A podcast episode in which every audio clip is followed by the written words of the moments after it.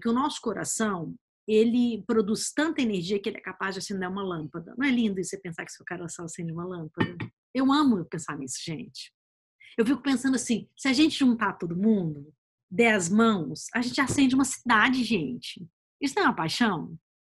Então eu fico pensando, vamos, vamos juntar só para acender uma, uma cidade inteira, em vez de ser com a luzinha do celular, nossos corações interligados acendendo uma luz, entende? Por que, que eu estou falando isso para vocês?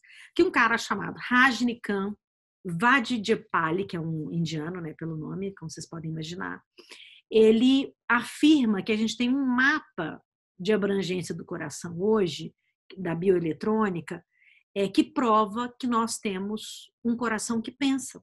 Não é lindo você pensar? O nosso coração, ele tem tomadas de decisão. Quando eu falo da gente observar todo o nosso corpo, o que, que será que esse cérebro emocional pode falar para nós? Se o nosso cérebro emocional não está funcionando bem, o coração sofre e ele se desgasta. É como um freio de um carro. Se você não consegue fazer essas paradas, o seu sistema cardíaco cerebral, que é chamado isso, ele se desgasta e você começa a ter vários problemas crônicos. Pressão arterial né, aumenta, problemas cardíacos, Agora, quando você tem uma coerência cardíaca, que é através da respiração plena e da meditação, você tem sensação de bem-estar, equilíbrio de pressão arterial, tranquilidade e retardo parcial do seu envelhecimento.